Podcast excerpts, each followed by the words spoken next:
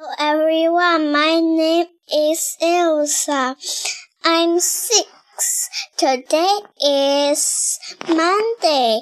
It's sunny and windy. 今天我给大家读的故事是《The Picture Book Man》。The man had a big pet. He had a pen. He did a picture of a cat.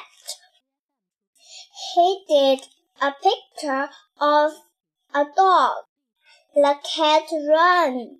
The dog ran. The man ran. He did a picture of a long dog. It is a sausage dog. The picture man was fun. Thank you.